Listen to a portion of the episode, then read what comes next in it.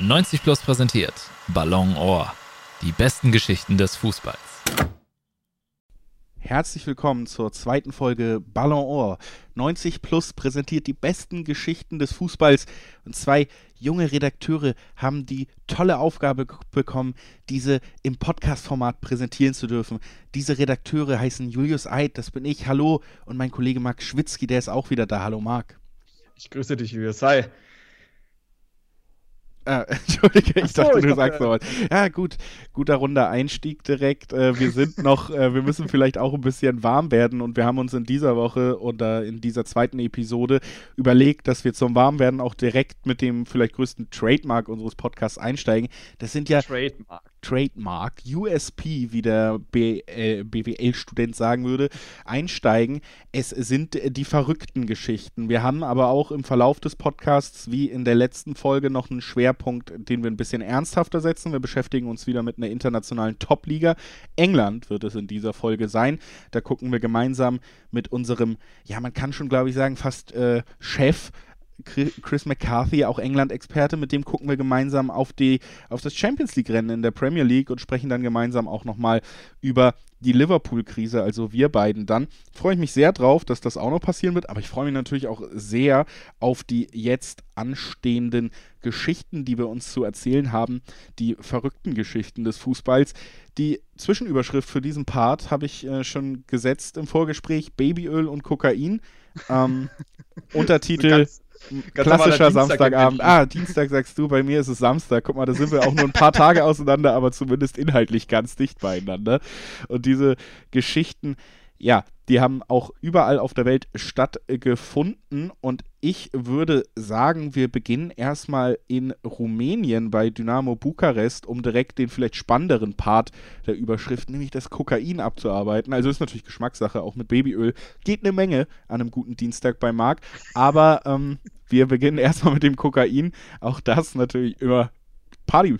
Stimmungsmacher.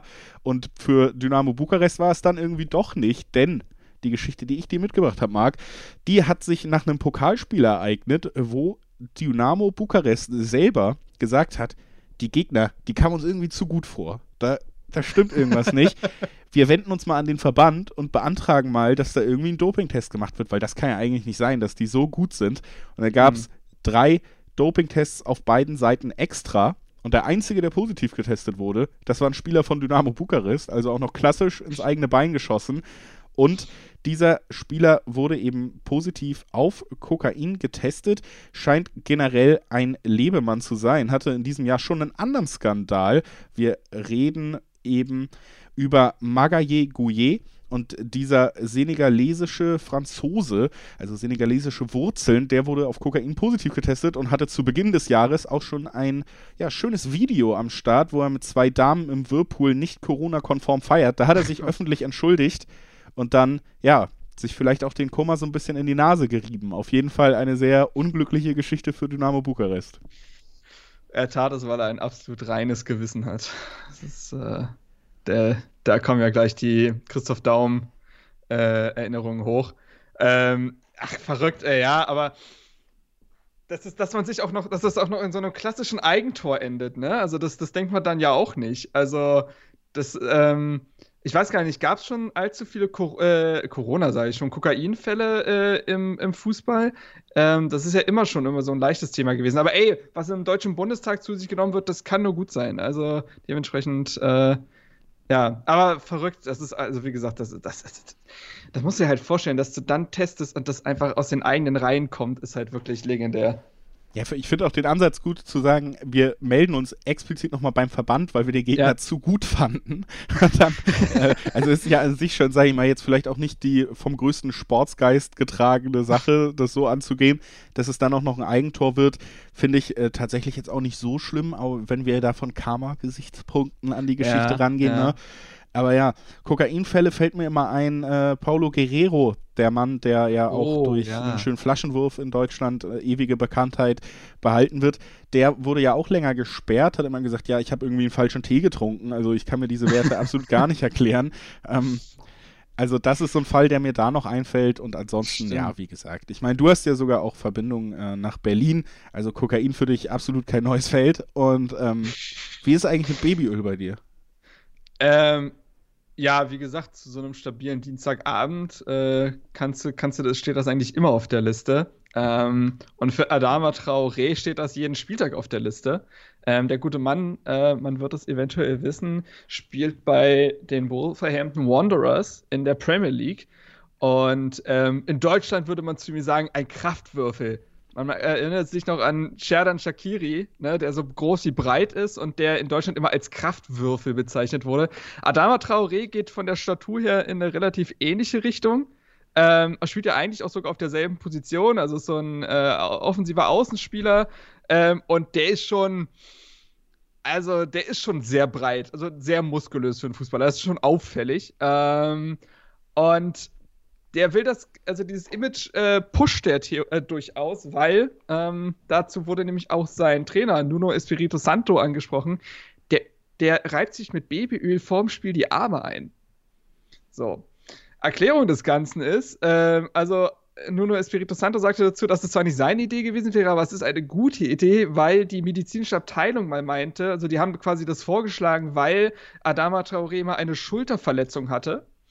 Ähm, und äh, das kam von gewissen Armbewegungen her. Und äh, um dem halt quasi vorzubeugen ähm, und um das quasi zu umgehen, sich da nochmal zu verletzen, reibt Adama Traoré sich vor dem Spiel seine Arme mit Babyöl ein. Das ist äh, ja eine spannende Herangehensweise. Das Lustige bei der Geschichte ist, dass es jetzt so eben kommuniziert wurde.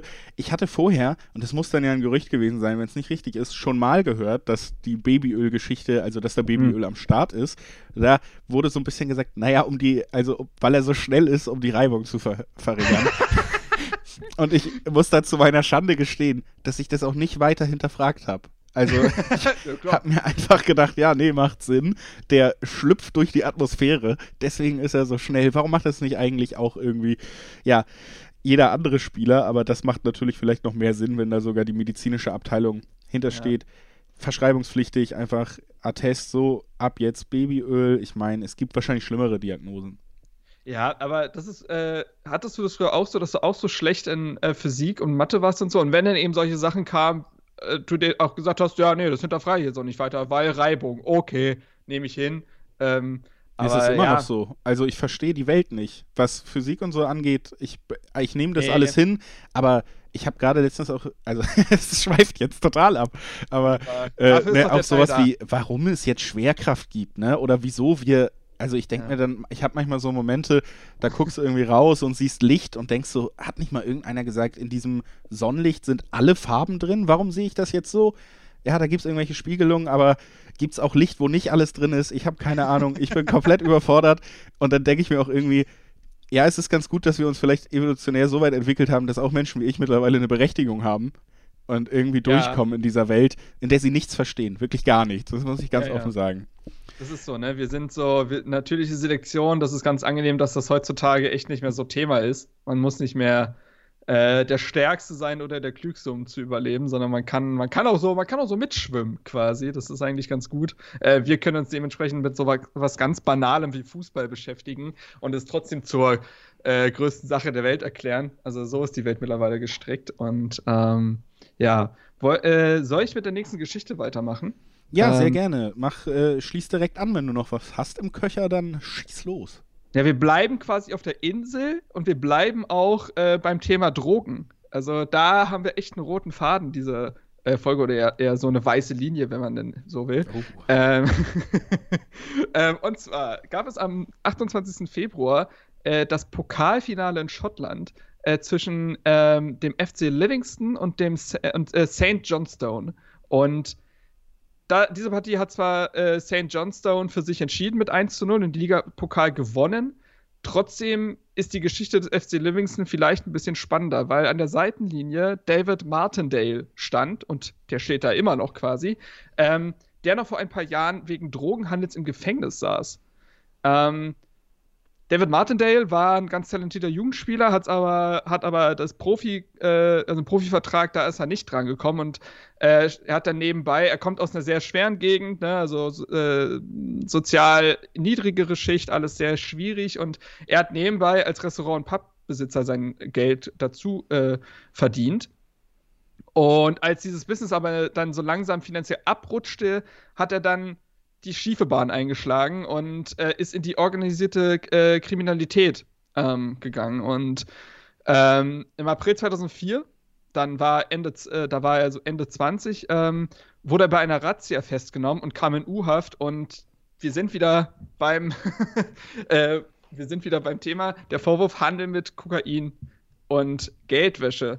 Und ähm, er hatte sich schon während des Prozesses quasi ähm, schon, ähm, fand da ein Umdenken statt, er muss sein Leben umkrempeln und hat sich dann äh, für den Studiengang des Bauprojektmanagements eingeschrieben.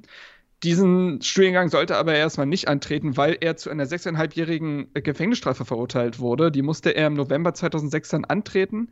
Äh, er saß im Gefängnis dann letztendlich vier Jahre und kam dann frei und äh, beendete sein Studium daraufhin aber und arbeitete dann in der Baubranche. Also da könnte man ja schon, allein das ist ja erstmal schon eine Erfolgsgeschichte quasi. Hat sich da von der Stiefenbahn verabschiedet, ein Studium abgeschlossen und hat jetzt einen soliden Job. Es kommt bei ihm aber noch besser und zwar äh, Fußball spielte weiterhin eine Rolle in seinem Leben und er kam über ein paar Zufälle und Vitamin B und so weiter, kam er 2014 zum FC Livingston. Und dort war er so ja, da hat er eigentlich alles gemacht. War Mädchen für alles. Der hat äh, Hütchen irgendwie aufgestellt und nebenbei hat er noch äh, Trikots gewaschen und so weiter. Also, ne, da alles so ein bisschen gemacht, nebenbei noch weiter auf dem Bau gearbeitet.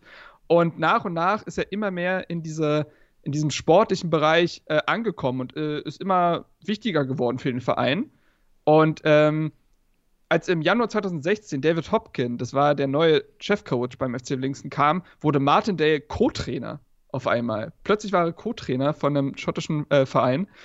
Und äh, genau, so, und das war quasi dann so der, da hat er dann den Fuß in der Tür. Und er war dann fortan auch für Scouting und Spieler, äh, Spielereinkäufe zuständig und ähm, ja, hat da sich auch wieder verdient gemacht. Und äh, da auch dank ihm ist man dann äh, im Sommer 2018 in die, in die schottische erste Liga wieder aufgestiegen. Zwischenzeitlich war im FC Livingston Drittligist. Schottischer Drittligist, da geht jetzt professionell mäßig, äh, sehr, nicht sehr viel, aber man ist in die schottische Liga, erste Liga zurückgekehrt äh, 2018.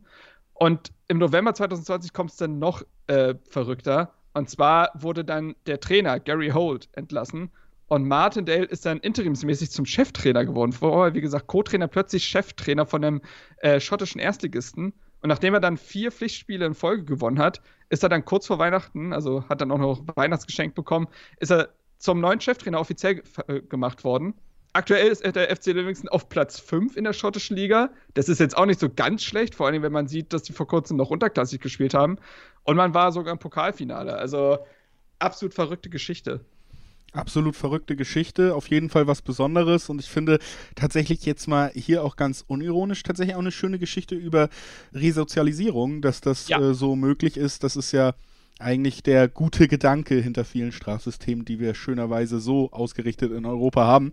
Also finde ich tatsächlich auch eher eine Geschichte, die ja, einem auch wirklich was Positives mitgeben kann und äh, dass er dieses Talent halt von Anfang an auch hatte. Du hast es ja angesprochen, also dass er schon sehr begabt war, dass er vielleicht aus der falschen Gegend kam, dass Fußball ihn eigentlich immer interessiert hat, dass es ganz woanders hinging, dass dieses Talent vielleicht jetzt auch als Trainer, wo er ja sehr erfolgreich ist, ihn doch wieder dahin zurückgeführt hat, finde ich schon, äh, ist echt ein schöne, schöner Charakterbogen, muss ich sagen. Also wirklich sehr. eine Geschichte, die mir auch sehr gut gefallen hat, als wir in der Vorbesprechung kurz schon drüber geredet hatten, was du da ähm, rausgesucht hattest aus Schottland. Eine schöne Geschichte über den ehemaligen Drogendealer, aber jetzt eben sehr erfolgreichen Trainer äh, Martindale. Und ich würde sagen, wir können mit unserer letzten Geschichte direkt anschließen, denn die findet auch in Schottland statt. Ich fühle mich jetzt tatsächlich direkt wieder ein bisschen schlecht. Das ist jetzt wieder meine Geschichte und die hat nicht so viel moralischen Kompasswert wie deine jetzt gerade.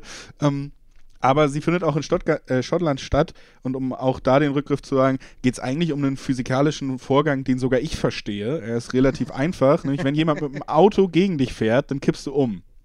Also ja, das ist, soweit, soweit folge ich, ja. das sind so Grundlagen der Physik, die habe sogar ich verstanden. Und die hat jetzt auch ein Polizist in Glasgow verstehen müssen. Denn, äh, kann man glaube ich äh, kurz äh, rundum auch nochmal ansprechen, die Glasgow Rangers sind wieder Meister geworden. Es gab ja sogar einen Zwangsabstieg zwischenzeitlich. Jetzt hat äh, Steven Gerrard sie als Trainer zum Titel geführt, nach einer längeren Durchstrecke, damit übrigens auch verhindert, dass der große Konkurrent aus Glasgow ist, äh, also die äh, Celtic, dass die es geschafft haben, zehnmal in Folge Meister zu werden. Also das alleine schon aufgrund der Rivalität eine gute Sache, haben sich alle sehr gefreut und gab dann eben auch sogar ein Fanspalier vom Stadion. Und das muss natürlich unter Kontrolle gehalten werden, in jetzigen Zeiten logischerweise noch mehr als sonst. Und deswegen waren natürlich auch Polizisten als Ordnungskräfte am Start. Leider ist einer so ein bisschen doof vor Steven Gerrards Auto gelaufen und dann hat er so einen leichten so eine leichte Motorhaube mitbekommen. Ist auch schön, äh, kann man im Video sehen. Man, ja. man, kann drüber lachen, ist es nämlich nichts Ernsthaftes passiert. Ja, der, Beamte genau, ist, genau. der Beamte ist unverletzt, aber äh, Steven Gerrard hat zur Feier des Tages ihm dann doch nochmal einen schönen Automobilschubser verpasst. Der Beamte taumelt zurück, fällt auch auf den Hintern. Das äh, war vielleicht so der einzige ganz kleine Wehmutstropfen an dem Tag für die Rangers. Ansonsten, wie gesagt, perfekte Woche, perfekte Nachrichten unter Gerard jetzt für die Rangers. Auch eine kleine Randnotiz, die wir auch nochmal reinbringen wollten, einfach um auch ja diese Meisterschaft zu würdigen, die es da jetzt wieder gab. Ja, also freut uns als äh, Reds-Anhänger auch durchaus, ne, dass Steven Gerrard da ähm, als in seiner ersten wirklichen Trainerstation gleich so viel Erfolg hat. Ähm, ich glaube, das bleibt dann eher die Randnotiz, dass man dann da kurz mal einen Beamten ja, nicht über einen Haufen fährt, das wäre schlimmer geendet, sondern wirklich einfach nur so eine kurze Nase, so ein Stups und dann äh, fällt man schon um. Ähm, aber ich glaube, dem äh, Polizisten, so wie ich das in dem Video gesehen habe, findet man auch äh, auf YouTube und so weiter. Ähm, dem geht's gut, dementsprechend ist es auch eine Geschichte, über die man lachen kann.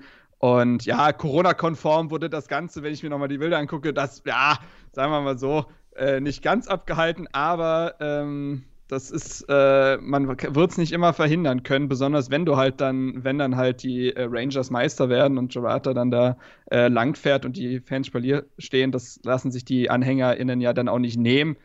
Ähm, aber ey, es ist, wie gesagt, ist eine angenehme Geschichte, weil halt nichts Schlimmes passiert. Das Auto, Auffahrunfall klingt erstmal sehr rüde meistens und sehr schlimm. Man stellt sich immer gleich die schlimmsten Sachen vor.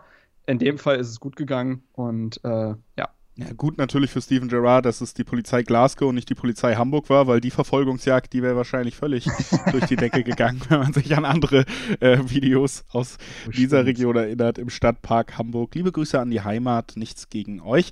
Ähm, ja, und damit würde ich sagen, können wir das auch so ein bisschen als Überleitung für den zweiten und dritten Part dieser Sendung nehmen. Du hast es schon einmal angedeutet, Steven Gerrard, der mit den Glasgow Rangers die Meisterschaft gefeiert hat, natürlich eine Ikone des Liverpool FC und unter anderem über die werden wir wir jetzt gleich noch sprechen, wenn wir nach England blicken.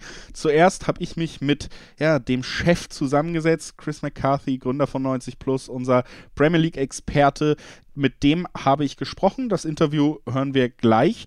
Marc ist natürlich auch völlig auf dem Laufenden, was da besprochen wurde, denn wir schließen direkt im Anschluss wieder an und fixieren uns nochmal nach diesem eher allgemeineren Blick auf Champions League-Kampf, auf vielleicht ja die Aussetzer großer Namen, auf Teams wie West Ham und Leicester, die da ganz oben im Moment mitspielen.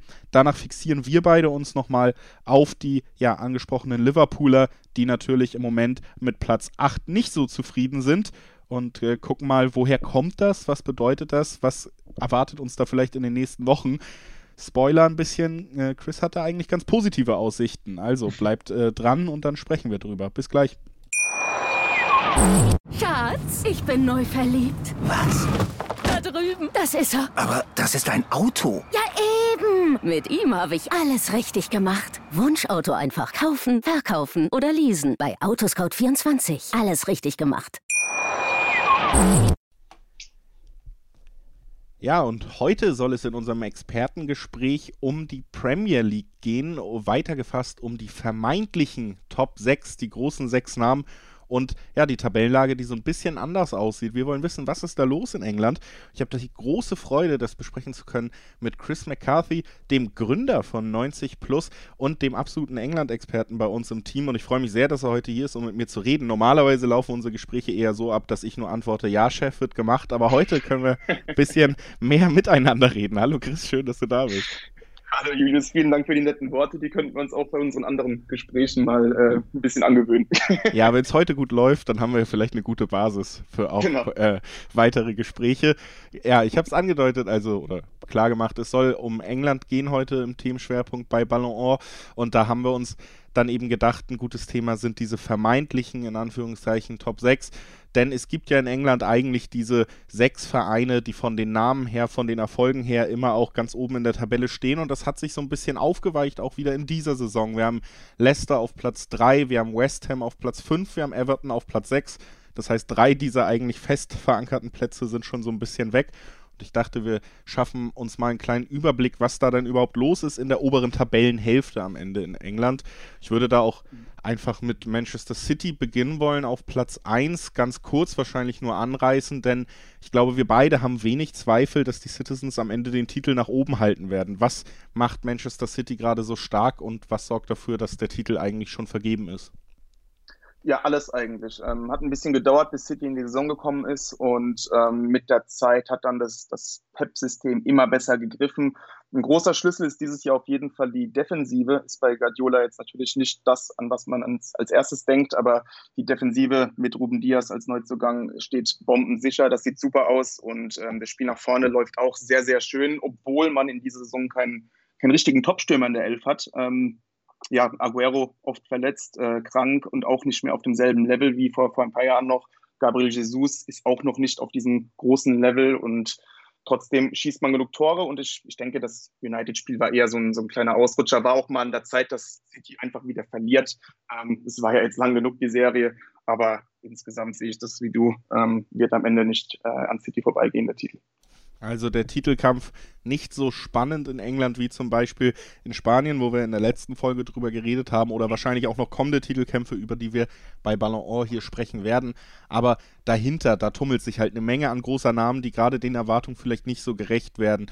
Namentlich vor allen Dingen würde ich sagen Tottenham und Liverpool, die ja eigentlich auch in der letzten Saison schon ganz gut unterwegs waren. Liverpool sogar sehr gut, haben den Titel geholt und jetzt auf Platz 7 und 8 stehen. Und auch Arsenal, Platz 10, hat sich wahrscheinlich ein bisschen mehr erhofft in der ersten ganzen Saison unter Arteta. Das sind jetzt alles Teams, Mhm. die gerade relativ weit von den Champions League-Plätzen weg sind und das dürfte trotzdem ja für solche großen Namen irgendwie das Ziel sein. Wie gesagt, vorrangig denke ich bei Liverpool und Tottenham der Fall. Und das macht es natürlich Mhm. auch ein bisschen spannend, weil vor ihnen Teams stehen, denen man durchaus irgendwie zumindest vom Namen her noch zutraut auszurutschen. Vor allen Dingen Leicester, West Ham, Everton, die da gerade Platz 3, 5 und 6 ähm, ja, besetzen. Lass uns mal vielleicht bei Leicester auf Platz 3 anfangen. Die hatten ja auch letztes Jahr in der Hinrunde eigentlich einen sehr guten Start hingelegt und waren auch auf Champions League Kurs, haben es dann hinten raus verloren. Jetzt Ja. sind sie mittlerweile fünf Punkte vor West Ham. Also auch kein Team, wo man jetzt sagt, die holen das vielleicht im Handstreich auf gegen Leicester. Wie sind die Chancen Mhm. dieses Jahr, dass sie es über die Ziellinie bringen? Ich fürchte, dass es relativ ähnlich ausgehen könnte bei Leicester. Ähm, haben wieder furios gestartet und jetzt holt sie dasselbe Problem ein wie im Vorjahr. Man hat immer noch einen relativ dünnen Kader und ähm, sobald da ein, zwei Schlüsselspieler ausfallen, und das ist aktuell der Fall mit Madison und Barnes, ähm, dann könnte es wieder eng werden. Die Leistungen haben jetzt zuletzt nachgelassen und das Einzige, was für Leicester spricht, ist, dass die Konkurrenz dahinter alles andere als beständig ist. Aber was die eigene Leistung angeht, sehe ich sie eher knapp rausrutschen, also ähnlich wie im Vorjahr. Also nicht, keine guten Nachrichten von uns für die Foxes. Zumindest Stand jetzt könnte das noch gefährlich werden. Aber auch beim Blick auf die Tabelle vielleicht die leicht, äh, ja, die leicht zynische Frage. Chris, was ist denn eigentlich die größere Überraschung? Leicester auf Platz 3 oder Manchester United auf Platz 2? Die größere Überraschung. Ja. Ähm, ich würde sagen Manchester United auf Platz 2. Ähm, ich habe nicht gedacht, dass Solskjaer seine Mannschaft so fest auf der 2 etablieren kann. Ähm, ich denke, Meisterschaftsträume waren überambitioniert. Äh, Die hatte wohl wirklich keiner ernsthaft in Manchester, im roten Teil Manchesters. Aber ähm, dass Solskjaer dann dennoch so eine, eine gute Saison hinlegt, obwohl man immer noch so ein bisschen Defizit hat, vor allem im Angriffsspiel, ähm, hätte ich jetzt wirklich nicht gedacht. Könnte natürlich auch ein bisschen an der Konkurrenz liegen, aber insgesamt ist es auch meines Erachtens eine sehr schwer zu bewertende Saison mit Corona, mit der ähm, nicht vorhandenen Pause und so weiter. Also ähm, es ist alles ein bisschen, ähm, bisschen wild in vielen Ligen. Es gibt keine ganz klaren Favoriten, selten zumindest. Und ähm, ja, aber trotzdem, wie gesagt, man muss Solskjaer loben. Er hat eine Einheit geschaffen, die Defensive ganz stark verbessert und man profitiert eben auch sehr von der individuellen Klasse eines Bruno Fernandes oder auch ähm, Markus Rashford natürlich. Über Platz 1 bis 3 haben wir jetzt kurz gesprochen. Platz 4 vielleicht der spannendste Kandidat auf ja, eine Aufholjagd äh, Richtung Manchester United auf Platz 2 zumindest, das ist gesagt. Die Konkurrenz hinter den Champions League-Plätzen liefert gerade nicht so unbedingt gut ab. Auf Platz 4 steht der einzige Verein vielleicht, der da oben gerade sich eigentlich relativ gut präsentiert. Nach dem Trainerwechsel Chelsea unter Tuchel ja noch keine Niederlage in der Liga eingefahren. Man hat direkt Verbesserungen gesehen und damit hat man sich eben auch auf einen Champions League Platz geschoben. Ist das äh, nur der kurzfristige Trainereffekt oder wurden da genau an den richtigen Stellschrauben schon geschraubt und deswegen ist Chelsea auf einem sehr guten Weg, sich auch in diesen Top 4 auch in dieser Saison zu etablieren? Ähm, ich denke, man ist schon auf einem, auf einem guten Weg und ich glaube auch nicht, dass es jetzt nur ein, ein, ein zufälliger Trainereffekt ist. Ähm, unter Lampard hatte man schon taktische gesamtmann gesamtmannschaftliche Defizite und Tuchel hat relativ schnell erkannt, was er verbessern muss. Er hat auf eine Dreierkette umgestellt, hat damit die Defensive extrem gefestigt. Ähm, Chelsea hat kassiert kaum noch Gegentore. Das ist äh, schon ziemlich äh, beeindruckend, ähm, wie Chelsea das spielt. Und darüber hinaus greift jetzt auch Woche für Woche die Offensive besser. Man sieht langsam, Harvards ankommen, hat gegen Everton am, am Montag ein sehr gutes Spiel gemacht. Timo Werner kommt immer besser zur Geltung. Also da, da spielt jetzt, da spielt sich jetzt alles zusammen und ähm, man kann, glaube ich, erkennen, dass Chelsea wahrscheinlich noch ein paar Punkte besser wäre, wenn Tuchel schon von Anfang an dabei gewesen wäre. Aber klar, man weiß nie, ähm, wie lange das anhält. Es, es, gibt natürlich dann auch irgendwann eine Phase, wenn es mal ein bisschen schlechter läuft. Das gehört einfach dazu. Und da wird man sehen, wie man da rauskommt. Aber, aber insgesamt ähm, sehe ich momentan keinen Weg daran vorbei, dass äh, Chelsea sich erneut für die Champions League qualifizieren wird. Und äh, wie wir seit dem letzten Spieltag wissen, funktioniert es sogar, wenn Timo Werner die Seiten nicht kennt des Feldes.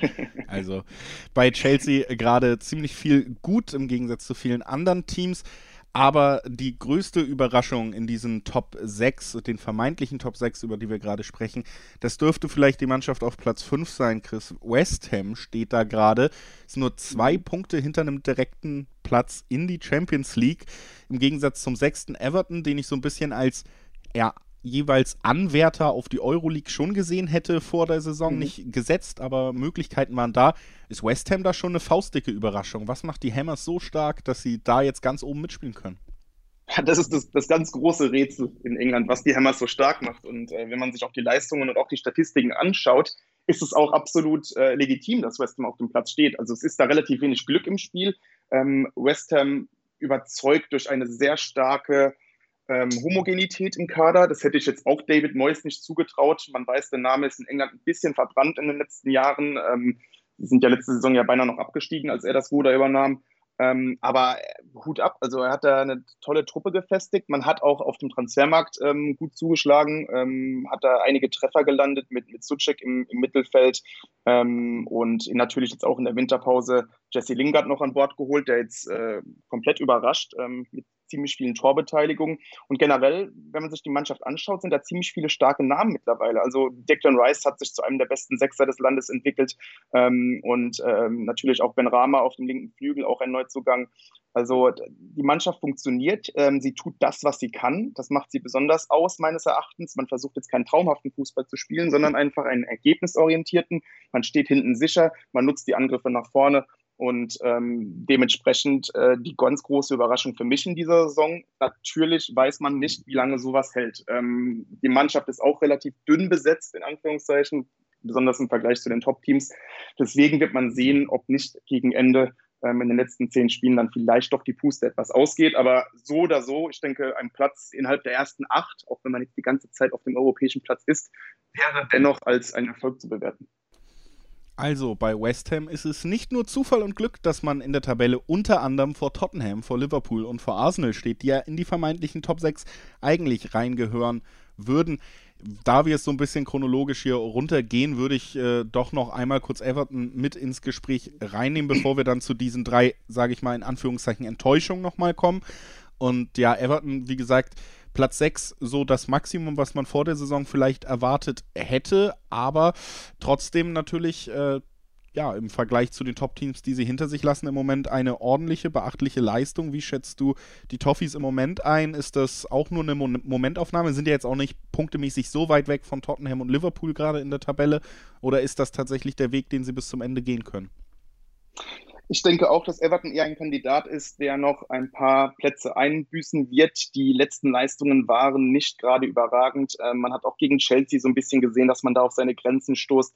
Und ähm, auch wenn man sich so ein bisschen die Statistiken dahinter betrachtet, ähm, ist Everton in den letzten Wochen und Monaten eher am Überperformen. Und die Erfahrung sagt, dass das sich dann wieder ein bisschen einpendeln wird. Aber insgesamt wenn man jetzt auf, auf weite Sicht äh, sich die Situation bei Everton betrachtet mit Ancelotti, ähm, ist man da auf einem sehr guten Weg. Und äh, die nächsten Wege werden sein, den Kader ähm, noch etwas auszubreiten, punktuell zu verstärken und einfach Konstanz reinzubekommen. Denn momentan profitiert man schon sehr davon, dass man sehr oft in Führung geht. Und ähm, dann spielt das Everton so ein bisschen in die Karten, dass man sich gut aufs Kontern verlassen kann, äh, hinten sicher steht und man kann eben halt nicht immer in Führung gehen. Also Everton auf einem guten Weg, aber insgesamt sehe ich sie eher ein bisschen abrutschen ähm, im, Verlauf der, der Saison noch.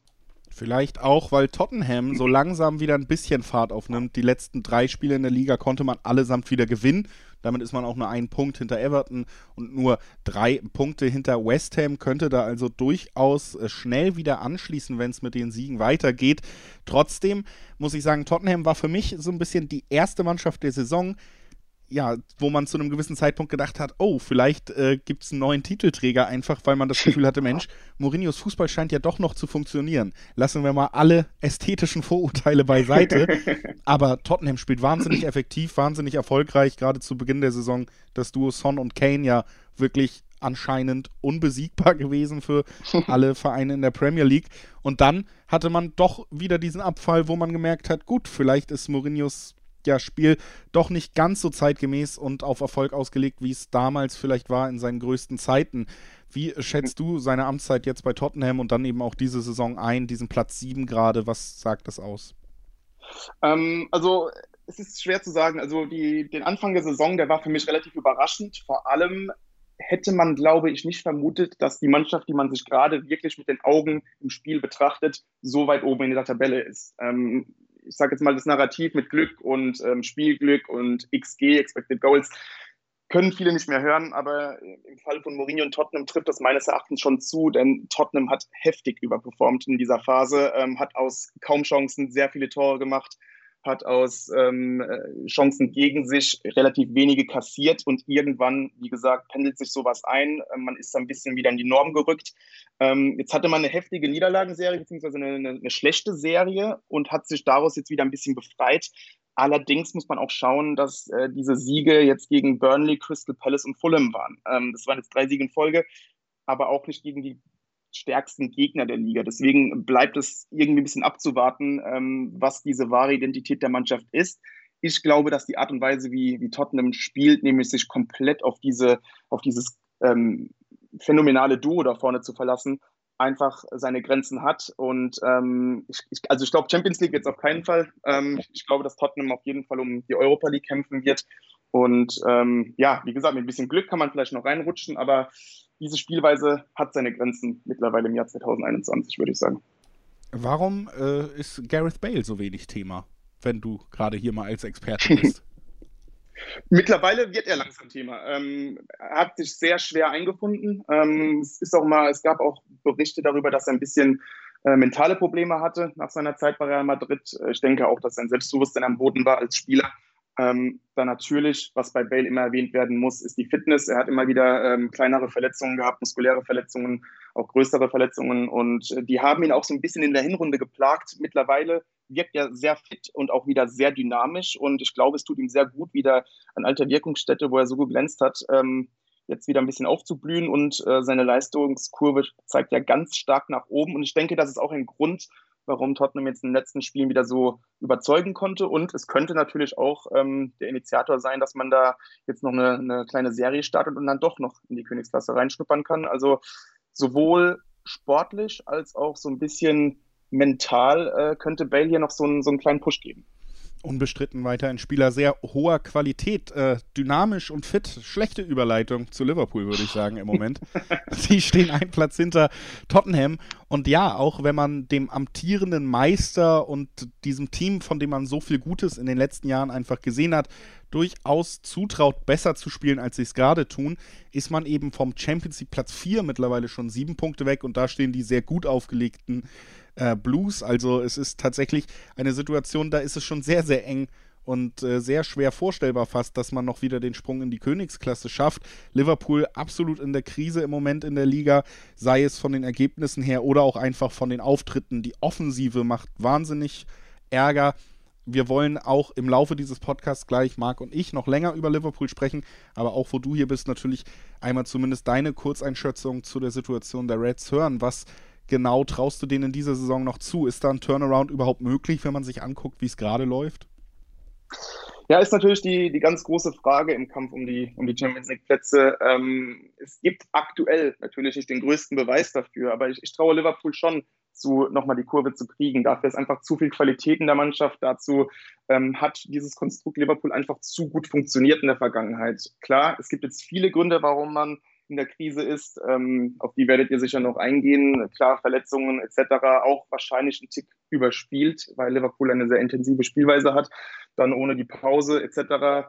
Und ähm, ja, es, das, das spielt natürlich alles zusammen. Und darüber hinaus bin ich immer jemand, der sehr auf das Mentale äh, achtet im Sport. Und ich finde, wenn man in so einer Niederlagenserie ist, dann, dann rückt man in so eine richtige Negativspirale. Selbstbewusstsein ist weg und es funktioniert einfach nichts mehr. Und darin sehe ich Liverpool gerade. Man, man schneidet schlechter ab, als man eigentlich ist, obwohl es natürlich nicht berauschend ist, was man momentan spielt.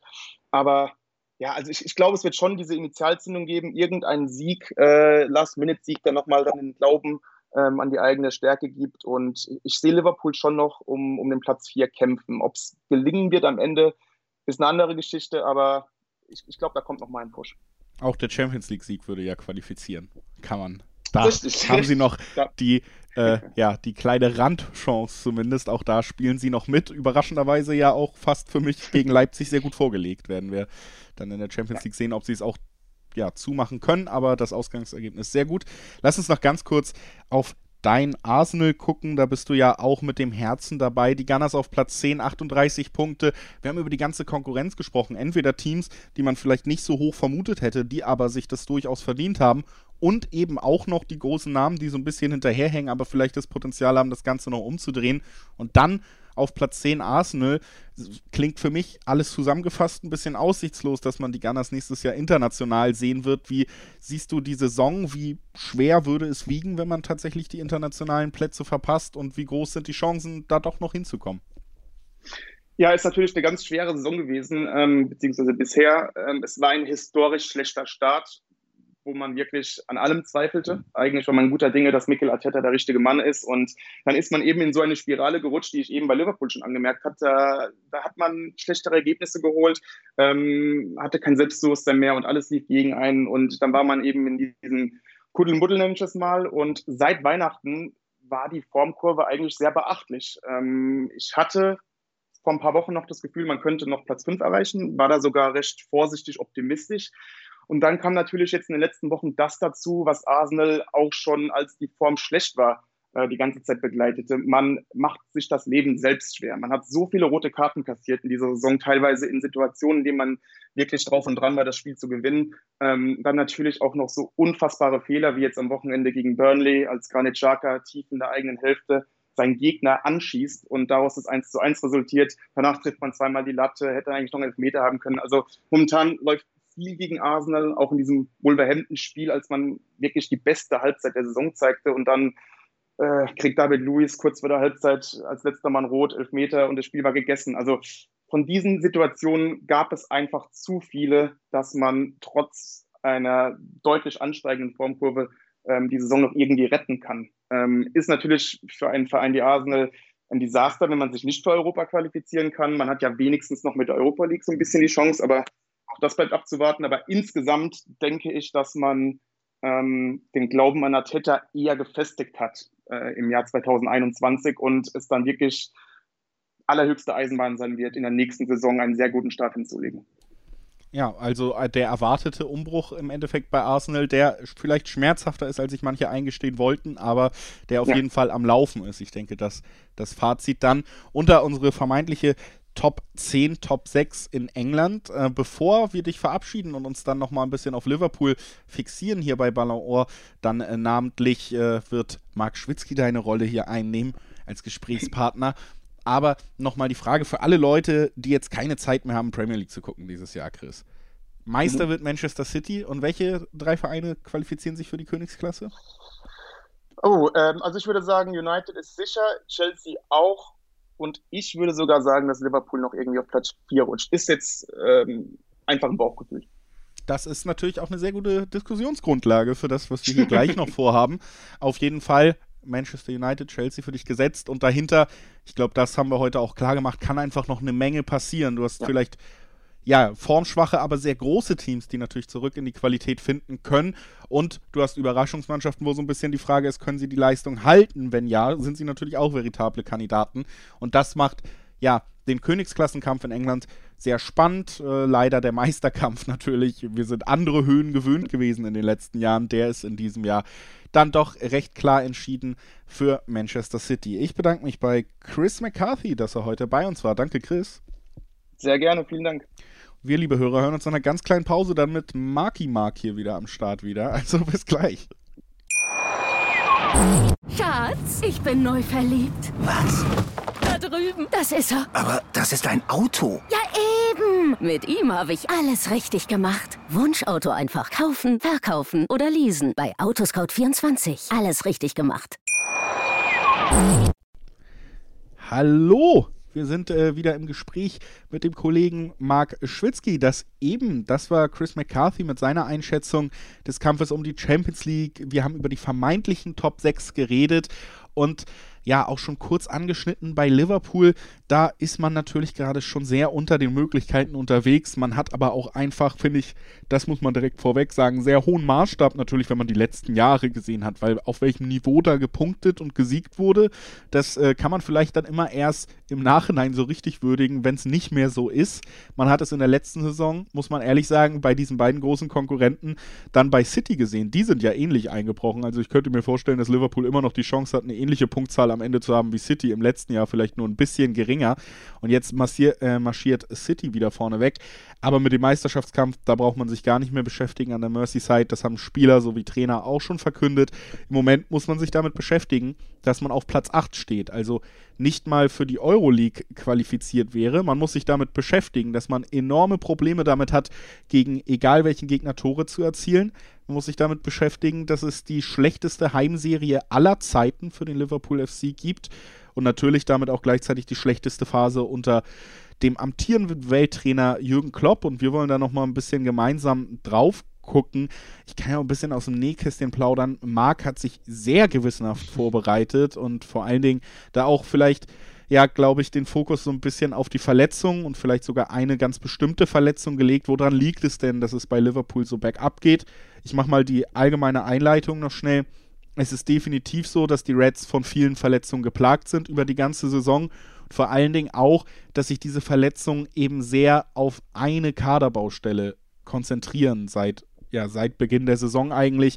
Beide Stamminverteidiger, Joe Gomez und Virgil van Dijk, sind vielleicht kommen sie kurz vor Ende der Saison noch wieder oder gar nicht mehr, also fallen sehr lange aus. Dann hat man Fabinho zum Beispiel als Ersatz zurückgezogen, der fiel dann aber auch aus. Dann hatte man junge Spieler natürlich wie Ned Phillips und wie Reese Williams am Anfang, die aber beide auch immer ihre Wackler hatten, nicht so die Sicherheit ausstrahlen konnten. Joel Martip leider auch kein großes Thema gewesen, weil auch der jetzt länger ausfällt und vorher schon immer zu kämpfen hatte. Also ziehst du Jordan Henderson zurück und der verletzt sich dann auch. Und äh, dann kaufst du im Winter eben Ben Davis und Osan Kabak. Ben Davis durfte noch nicht spielen, Osan Kabak spielt seitdem alles, hat aber auch seine Wackler drin. Also es ist eine große Planstelle, aber der Einfluss von Van Dijk geht ja auch deiner Meinung nach sogar noch über diese Planstelle hinaus. Ja, also wir können ja vielleicht ganz kurz mal zunächst über die Probleme auf dem Platz reden, weil wir haben jetzt ja schon auch in eurem Gespräch gehört, wie weit man jetzt beispielsweise von der Champions League, von den Rängen äh, entfernt ist und ähnliches. Aber vielleicht erstmal, was ist denn das grundsätzliche Problem von Liverpool in dieser Saison? Und da merkst du halt, dass es, es ist sehr auffällig, dass die Spiele eigentlich immer so ein Muster haben. Also die ähneln sich sehr, diese Spiele in dieser Saison von Liverpool. Und zwar stehen die Gegner sehr tief und Liverpool schafft es dann offensiv nicht, äh, irgendwie den Punch zu setzen. Es, äh, es ist offensiv uninspiriert und fahrig. Und ähm, normalerweise konnte man, also Liverpool hat sich äh, schon letzte Saison teilweise nicht so leicht getan, besonders nach Rückständen, aber man konnte sich so ein bisschen darauf verlassen, dass dann halt diese Front Free, ne, mit Sané, mit, äh, äh, mit Sané, mit Mane, mit Salah, mit Firmino, ähm, trotzdem halt ihre Klasse auf den Platz bringen und so einen Gegner dann einfach auch dadurch knacken. Und ähm, jetzt sieht man halt, dass äh, das Mittelfeld nicht gefährlich genug ist, weil wenn eben diese drei nicht treffen, trifft quasi niemand. Und dieses System ist sehr abhängig von den dreien. Ähm, und gleichzeitig dadurch, dass Liverpool die ganze Zeit so anschieben muss und immer mehr Spieler die gegnerische Hälfte bringt, um irgendwann dieses Tor zu erzwingen, entblößt man die eigene Defensive und plötzlich ist auch die eigene Viererkette ein Sicherheitsrisiko. Ähm, da spielt dann halt eben mit rein, dass Liverpools Spiel sehr durchschaubar geworden ist. Und da kommen wir dann auch äh, zu den Gründen. Ähm, für mich ist nämlich das Fehlen von Van Dijk das war ja von Anfang an so kommuniziert, ey, Van Dijk fällt aus, das ist wirklich nicht gut für den FC Liverpool. Und ich glaube, selbst diese Aussagen waren fast schon, ja, selbst da kann man sich noch nicht so ganz vorstellen, wie schlimm es werden würde. Weil erstmal denkt man, ja, es fällt einfach nur ein grandioser Verteidiger aus. Dann stellt man einen anderen Verteidiger hin, der es vielleicht alles ein bisschen weniger gut kann, aber immer noch ein Verteidiger ist. Aber Van Dijk ist halt mehr. Und ich glaube, dass sein Ausfall schon dramatisch stark zu spüren ist. Und, da, und das aufgrund mehrerer Faktoren. Also zuallererst natürlich defensiv. Van Dijk ist ein herausragender Innenverteidiger, der aufgrund auch seines Antritts dieses sehr hohe Stehen gewährleisten konnte, weil er halt immer noch äh, Spieler eingeholt hat, weil er im 1 gegen 1 kaum zu überwinden ist. Und auf der Sekunde, muss niesen? Nee, muss ich nicht. Na gut. Äh, genau. da wurde ich kurz selber rausgebracht. Verteidigt äh, wie Van Dijk. Ja. Und äh, eigentlich ist Van Dijk aber das eigentliche Herz des Liverpool-Spiels. Also ohne dieses konsequente ho hohe Stehen bei Liverpool geht dieser gewohnte Druck, dieses klopsche Pressing total verloren und greift nicht mehr. Und ohne Van Dijk kannst du dieses hohe Pressing aber nicht mehr spielen. Das heißt, das ist schon die erste Komponente, die nicht passt. Zweite Komponente ist das Passspiel von Van Dijk. Van Dijk hat durch seine langen Steilpässe äh, elementar zu den Angriffsmustern von Liverpool beigetragen. Also er hat ja immer die Außenverteidiger und Manet und Salah in diese gefährlichen Räume geschickt. Diese Pässe fehlen total. Ähm, und dadurch ist es eben so, dass Liverpool ohne Van Dijk einerseits das Sicherheitsnetz fehlt gegen Konter und zum anderen auch der Quarterback fehlt. Und Klopp hat es bislang nicht geschafft, auf dieses Problem zu reagieren und die Spielweise anzupassen. Ja, ich finde sogar äh, so eine sehr wichtige Sache, die du ansprichst, ist definitiv diese hohe Pressinglinie, die Liverpool fährt. Also, das ist ja einfach auffällig. Und ich finde, man hat sogar vor der Van Dijk-Verletzung das Gefühl gehabt, dass Klopp dann noch einen neuen Standard setzen will. Also mhm. Liverpool wirkte in dieser Saison auch zu Beginn, selbst mit Van Dijk, irgendwie so, als würden sie noch höher anlaufen, noch aggressiver sein wollen, als wäre das vielleicht sein Weg gewesen, die neue Saison ein bisschen anders wieder anzugehen, sich weiterzuentwickeln. Das sollte der Schritt sein. Es gab ja sogar mit Van Dijk im Team, im Team diese sieben Gegentore gegen Aston Villa.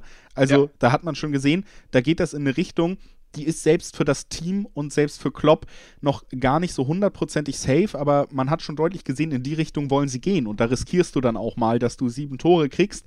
Das ist der Plan. Und dieser Plan wurde eigentlich komplett zunichte gemacht, dadurch, dass du dich auf die Defensive nicht so verlassen kannst, wie du es auf diesem Niveau musst.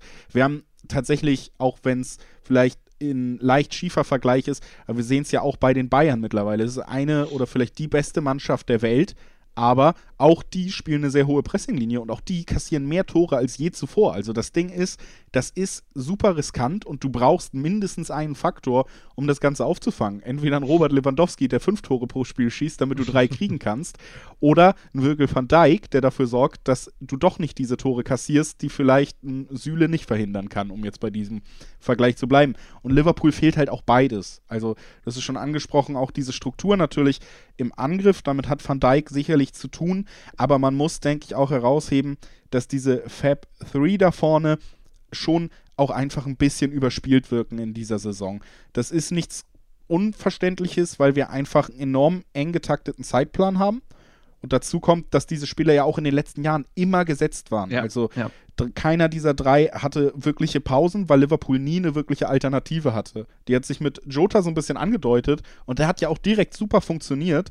Und ich glaube, das liegt auch daran, dass man bei den anderen, also dass es vielleicht relativ leicht hatte, so gut zu funktionieren, weil die anderen eben schon damals nicht in ihrer Bestform agieren. Gerade Roberto Firmino ist einfach als Stürmer im Moment einfach auch zu ungefährlich. Klar ist es nicht sein Spiel. Man redet oft über ihn als Spielmacher und das ist er auch. Und ich schätze ihn qualitativ sehr hoch ein in dieser Rolle. Aber trotzdem ist es natürlich ein Stürmer, der in 47 Spielen sieben Tore schießt. Irgendwann auch ein gewisser Nachteil, wenn du selber zwei, drei Tore pro Spiel kriegst. Und diese Mischung aus Überspieltheit in der Offensive und diesem Verletzungspech in der Defensive, die ist definitiv ein Punkt. Und ich glaube auch, um vielleicht mal die Überleitung zu einem nächsten Thema zu schaffen und das Ganze auch mal in dem Kontext einzuordnen, in dem wir uns gerade befinden. Ich habe schon das Gefühl, dass diese Situation der Pandemie, dann die Verletzung von Führungsspielern, die sehr hohes Ansehen in der Mannschaft haben, dann auch immer wieder Trauerfälle von Trainer oder Mannschaft, was die Familie angeht, sei es mhm. Klopp, sei mhm. es Allison. Ich habe das Gefühl, dass diese Mannschaft sehr zu kämpfen hat mit der Situation. Ich habe das Gefühl, dass Klopp auch natürlich damit gearbeitet hat, dieses Team über Jahre zu emotionalisieren in den Umgang mit Fans. Ja. Also ja auch immer wieder klar zu machen, das macht euch stark. Und wenn das fehlt, dass es denen tatsächlich auch ein bisschen wehtut. Also ich habe ja. wirklich auch das Gefühl, dass das ganze Konstrukt von Liverpool, so fair muss man sein, natürlich mehr auf Emotionen setzt als sehr taktisch nüchterner Trainer, vielleicht wie Pep, der jetzt wieder brillieren kann, oder Nagelsmann in der Bundesliga. Und wir sind in der Situation, wo Emotionen eben auch schnell ins Negative kippen können. Und ich habe auch das Gefühl, dass das vielleicht so ein Faktor ist, der bei Liverpool eine Rolle spielt. Total. Diese, diese, mentale Müdigkeit nehme ich total wahr. Und das ist ja, was du sagst, diese Überzeugung. Also das, was Liverpool oder generell Klopp-Mannschaften immer stark gemacht hat, war, dass alle zu 110 Prozent die gleiche Idee ähm, forcieren und äh, dieser hinterhergehen und daran glauben. Dieser Glaube war immer total wichtig. Dadurch hast du dieses intensive Spiel ja hinbekommen. Diese Intensität war dadurch gegeben, dass jeder Spieler sein Herz auf den Platz gelassen hat. Und das passiert gerade nicht aus genau den Gründen, die du gesagt hast. Ich würde auch noch den Faktor mit reinbringen. Wir haben da jetzt eben eine Mannschaft, die 2019 die Champions League gewonnen hat, letztes Jahr Meister geworden ist. Ich glaube, da findet zwangsläufig auch so ein gewisser Spannungsabfall äh, statt. Also das ist, äh, glaube ich, das war bei vielen Mannschaften so. Das siehst du ja bei anderen Teams auch, auch bei Nationalmannschaften, die Weltmeister werden und danach Deutschland so beispielsweise. Ähm, die Weltmeister werden, die dieses eine große Ziel erreichen und dann da oben zu bleiben, ist, ist die schwerste Aufgabe überhaupt. Und äh, auch Man City ist äh, dann nach einer Meisterschaft beispielsweise vielleicht auch mal ein bisschen eingeknickt. Und das ist ja ein normaler Prozess und dazu kommen all die Dinge, die du gerade genannt hast. Und ich finde diesen Aspekt auch total wichtig, dass du aktuell, dass kaum eine Top-Mannschaft so sehr darunter leidet, äh, Geisterspiele spielen zu müssen, äh, wie FC Liverpool. Überleg mal, was für eine Festung Anfield war. 68 Siege am Stück und jetzt sechs Niederlagen, die längste Niederlagenserie überhaupt hinterher, ja. Und ich kann auch, ich glaube, es waren ja auch alles enge Ergebnisse, sehr frustrierend aus Liverpool-Sicht, weil man, wie gesagt, auch mit mehr Kontrolle und man sieht ja das Bemühen, aber sie scheitern an sich selber. Ne? Also ja. es ist nicht wirklich möglich, kompakte Abwehren irgendwie herauszufordern gerade. Aber das, bei diesen engen Ergebnissen würde ich schon behaupten, auch wenn man sich die Ergebnisse alle anguckt, es wären keine sechs Niederlagen, wenn da Fans mit angeschrien hätten. Wahrscheinlich nicht. Und ich, äh, ich habe hab, äh, letztens noch einen Artikel bei Spox gelesen, wenn, äh, da, den würde ich auch empfehlen. Einzige, mal ganz kurz, liebe Kollegen, müssen wir Artikel auf sechs Seiten bringen, wo jede Seite ungefähr so eine Drittel-Word-Seite ist, weiß ich nicht. Nur damit man nochmal Werbung laden kann. War ein bisschen schwierig zu lesen, aber ein Fakt nehme ich da trotzdem mal raus. Und zwar ähm, gab es bereits 19 verschiedene Besetzungen in der Innenverteidigung in dieser Saison bei Liverpool. 19. So. Und dazu gehörten sehr junge Spieler, die einfach Fehler machen und die Premier League bestraft das aufgrund ihrer Qualität. Oder es sind Spieler, die nicht für diese Position gemacht sind, wie ein Fabinho, wie ein Henderson, die dann gleichzeitig im Mittelfeld fehlen.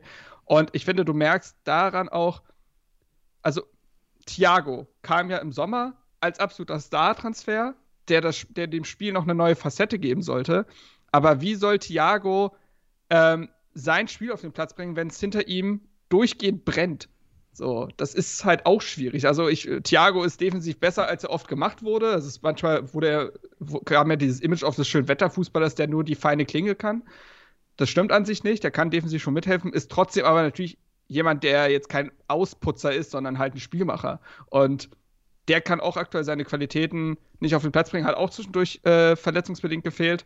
Äh, und wenn dann auch die Einkäufe, also die Einkäufe entweder nicht ihre Leistung bringen oder verletzt sind oder beides einfach auch untrennbar miteinander verwoben ist, wie auch bei Jota, der verletzt gefehlt hat, dann wird es so schwer. Und deswegen ist das eine Mischung aus Dingen. Also ich sehe all diese Faktoren und das ist einfach eine ganz unglückliche Situation. Für viele Dinge kann man nichts. Ähm, Pandemie, Verletzungen, Schicksalsschläge, ähm, all diese Dinge. Auf der anderen Seite kann man natürlich sagen, und deswegen halte ich es beispielsweise auch für totalen Quatsch, jetzt beispielsweise Jürgen Klopp anzuzählen. Das sehe ich einfach nicht.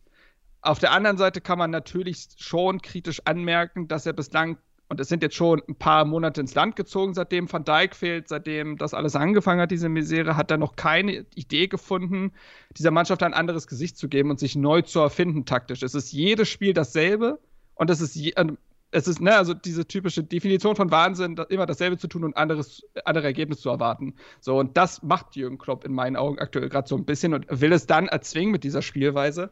Und ich weiß nicht, ob das der Weg ist. Ja, also das ist tatsächlich auch so der Punkt, wo man meiner Meinung nach auch so ein bisschen Trainerkritik ansetzen könnte, ist einfach, wie du gesagt hast, dass man da auch viele Sachen meiner Meinung nach einfach nicht anpasst, die man anpassen könnte. Und wenn es ist, dass wir pragmatischer spielen müssen, weil diese hohe Linie einfach nicht funktioniert mit dem Personal, was mir zur Verfügung steht, und das ist seit längerem der Fall, dann musst du darauf irgendwie reagieren. Und dazu kommt immer der direkte Vergleich, wenn wir über andere Trainergrößen reden, denen auch sehr viel äh, taktisches Wissen unterstellt wird, sei es jetzt ein Nagelsmann, sei es ein Pep, sei es jetzt Tuchel, der Chelsea übernommen hat. Mhm. Alle setzen in dieser Saison, und ich vermute, oder bin mir ziemlich sicher, dass das eben auch an diesem engen Spielplan teilweise liegt und dass man weiß, dass man nicht Woche für Woche Bäume ausreißen kann mit intensiven Kraftleistungen. Alle setzen den Fokus auf die Defensive. Das ist für Klopp natürlich eine blöde Situation, weil den Fokus auf die Defensive setzen ist natürlich deutlich einfacher, wenn deine Defensive ansatzweise zusammen ist und nicht alle Keine verletzt Frage. sind. Also da hat er natürlich Nachteile. Trotzdem siehst du im ganzen Spielansatz immer noch nicht diese Erkenntnis.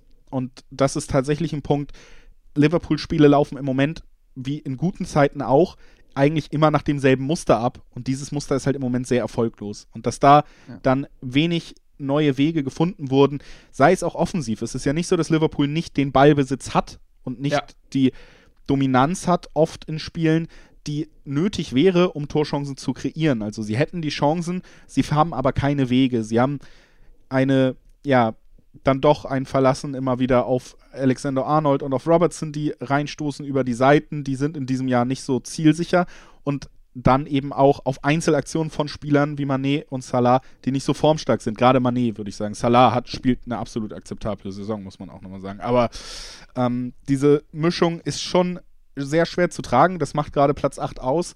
Ich bin aber, um da vielleicht mal zu einem Schlusswort zu kommen, wir wollen ja hier auch nicht ewig uns äh, mhm. absabbeln über dasselbe Thema. Aber Chris hat gesagt, er traut Liverpool sogar noch den Weg in die Champions League zu. Und das ist für mich so ein Kernpunkt, den ich eigentlich auch unterschreiben würde. Ich finde, man sieht der Mannschaft immer noch das Bemühen an. Also ich habe nicht das Gefühl, dass da wirklich nachhaltig was zwischen Trainer und Team zerbrochen ist. Ich finde auch, nochmal unterstrichen, auch wenn man natürlich Pressekonferenzen nicht alles beimessen darf im Profisport. Aber Weinaldum hat ja, selbst wenn sein Vertrag jetzt ausläuft, gesagt, vielleicht kommt es so aber ich werde auf jeden Fall am Boden zerstört sein, nicht mehr für diesen Club auf, ich, auflaufen zu dürfen und war da wirklich äh, persönlich berührt. Und das sind Spieler, die eine wichtige Rolle auch in der Kabine spielen und ich habe schon das Gefühl, das ist noch da bei Liverpool und sie sind auch besser als das, was sie gerade zeigen. Also ja. sechs Niederlagen zu Hause und so, das wird sich nicht ewig vorziehen, einfach weil die Qualität höher ist. Man ist gerade in der Krise. Die Frage ist, wann kommt man raus? Wenn man es demnächst tatsächlich mal wieder schafft, einfach Ergebnisse einzufahren und du hast jetzt Fabinho zurück, du hast Jota zurück, dann traue ich auch den Weg sogar noch äh, Richtung Platz 4 zu. Und es ist Klopp, es ist Liverpool. Deswegen würde ich auch die Champions League als Weg zur Qualifikation nicht hundertprozentig ausschließen, auch wenn es im Moment nicht so aussieht.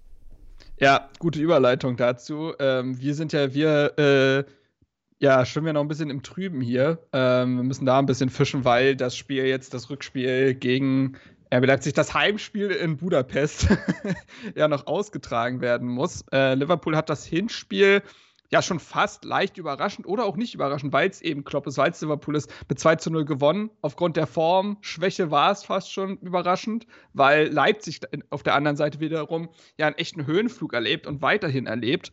Und ähm, da war es so, dass Liverpool, und deswegen begreift Jürgen Klopp das Spiel auch als Chance.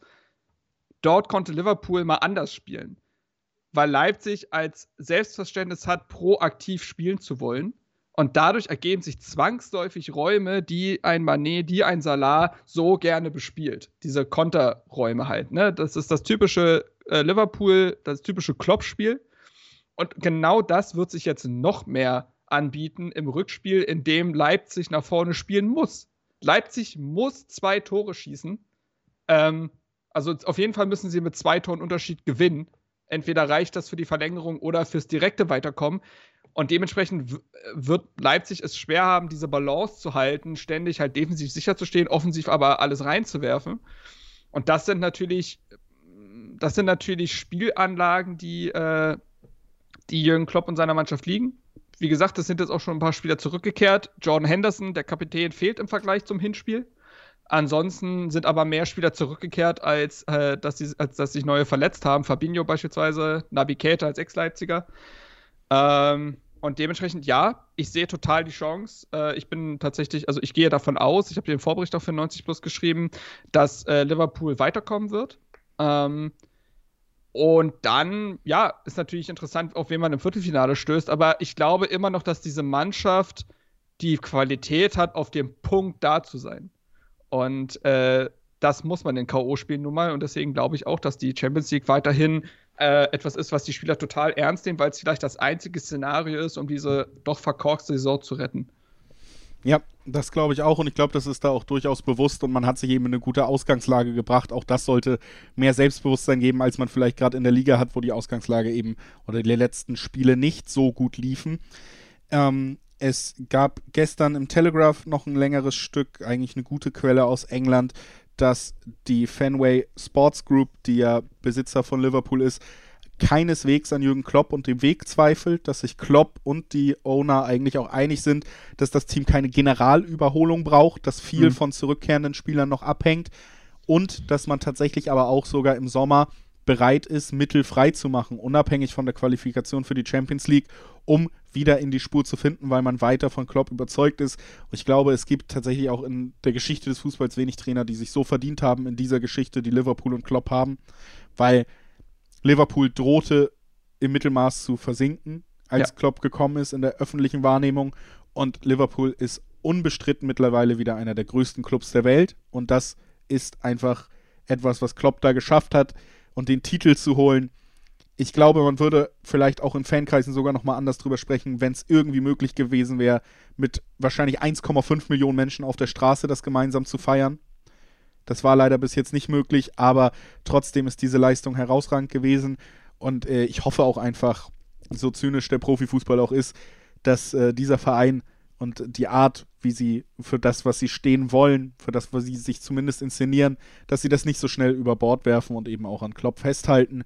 Ich glaube, wir alle drei, Chris, äh, du und ich, sind auch davon überzeugt, dass es eigentlich von nun an nur noch nach oben gehen kann, weil Tabellenplatz 8, so schlecht sind sie auch nicht. Nein, wie gesagt, es gab einige Spiele, die auch, halt auch einfach hätten anders ver äh, verlaufen können. Ne? So von den Kräfteverhältnissen her, von den Torchancen her. Da kommt jetzt einfach viel zusammen gerade und ich sehe es auch. Und ich, äh, zu Jürgen Klopp nochmal, der Vertrag läuft ja bis 2023. Und ich gehe fest davon aus, dass man bis dahin auch zusammenarbeiten wird. Ähm, und dass man Jürgen Klopp dann auch, wie du sagst, auch zutraut, dieser Mannschaft äh, mit den äh, Rückkehrern aus der verletzten, aus dem Lazarett äh, da wieder hinzukommen, wofür Liverpool steht. Ich sehe aber auch die, äh, die Notwendigkeit im Sommer etwas zu tun, ähm, weil ich glaube, dass sich Teams wie Man City und so weiter ein Stück weit auch dadurch auszeichnen, dass ein ungeheurer Konkurrenzkampf herrscht. Und wenn Raheem Sterling in zwei Spielen nicht funktioniert, dann spielt halt Mares oder ähnliches. Und diesen Luxus konnte sich Liverpool in dieser Saison zum Beispiel nicht erlauben wenn Salah zwei Spiele nicht performt, was menschlich ist, dann spielt er halt trotzdem. Und äh, das im Sommer vielleicht ein bisschen zu korrigieren, den Kurs, den man auch schon vorher eingeschlagen hat mit einem Jotter und ähnlichem, ähm, das halte ich für richtig. Und ich glaube aber trotzdem auch, dass diese Saison noch, dass alle die Gründe verstehen und respektieren und äh, man zu einem einigermaßen versöhnlichen Ende kommen wird. Ob das jetzt über die Champions League ist oder man noch Platz 4 erreicht oder so in der Liga, da gehe ich tatsächlich auch von aus, ja. Ja. Also vielleicht doch auf Dauer nicht alles ganz so schlimm, wie es beim Blick auf die Tabelle wirkt beim Liverpool FC. Das war's für heute mit Ballon Ohr, würde ich sagen, Marc. Ich äh, habe auch noch ein Date mit einer Flasche Babyöl und äh, ein anderen Substanzen. Deswegen muss ich echt dringend los. Ich bedanke mich bei dir, dass du heute da warst. Danke, Marc. Ja, ich danke dir, Julius. Äh, hat wie immer großen Spaß gemacht. Lasst uns gerne Feedback da. Ähm, wie gesagt, wir stehen hier noch am Anfang. Wir haben jetzt beispielsweise ja auch ähm, das Experten äh, den Expertenteil etwas verändert, von einem Monolog zu einem Dialog hin. Da könnt ihr ja gerne mal Feedback da lassen, wie euch das gefallen hat. Mir hat es besser gefallen, ich fand es dynamischer. Gleich mal hier Instant Feedback quasi in der Folge.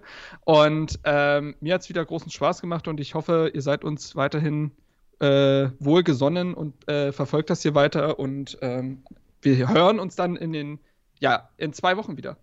Ja, Genau, sehr wichtiger Hinweis. In zwei Wochen die dritte Folge Ballon Or. Wieder sehr viele gute Geschichten, die sogar noch ein bisschen auf Halde sind. Ein äh, Blick Schwerpunkt können wir auch schon verraten auf die U21 EM, also ein spannendes äh, Turnier. Da werden wir Experten zu Gast haben und gemeinsam einen Blick drauf wagen, auch schon mal ein bisschen ja für euch schmackhaft machen, was 90 Plus da alles liefern wird, denn da kann man ohne ja ganz großkotzig zu sein sagen, da werden wir ganz vorne dabei sein, äh, was äh, deutsche Berichterstattung angeht. Und das ist natürlich eine Sache, auf die wir uns sehr freuen. Wir freuen uns äh, auch äh, genauso sehr über jeden, der einschaltet, über jeden, der eingeschaltet hat. Und Deshalb nichts weiteres zu vermelden. Ein schöne, einen schönen Nachmittag, Abend, Morgen, wann auch immer ihr eingeschaltet habt, euch und tschüss. Ciao. Schatz, ich bin neu verliebt. Was? Da drüben. Das ist er. Aber das ist ein Auto. Ja, eben. Mit ihm habe ich alles richtig gemacht. Wunschauto einfach kaufen, verkaufen oder leasen. Bei Autoscout24. Alles richtig gemacht. 90 Plus präsentiert Ballon Ohr. Die besten Geschichten des Fußballs. Schatz, ich bin neu verliebt. Was? Da drüben. Das ist er. Aber das ist ein Auto. Ja, eben. Mit ihm habe ich alles richtig gemacht. Wunschauto einfach kaufen, verkaufen oder leasen. Bei Autoscout24. Alles richtig gemacht.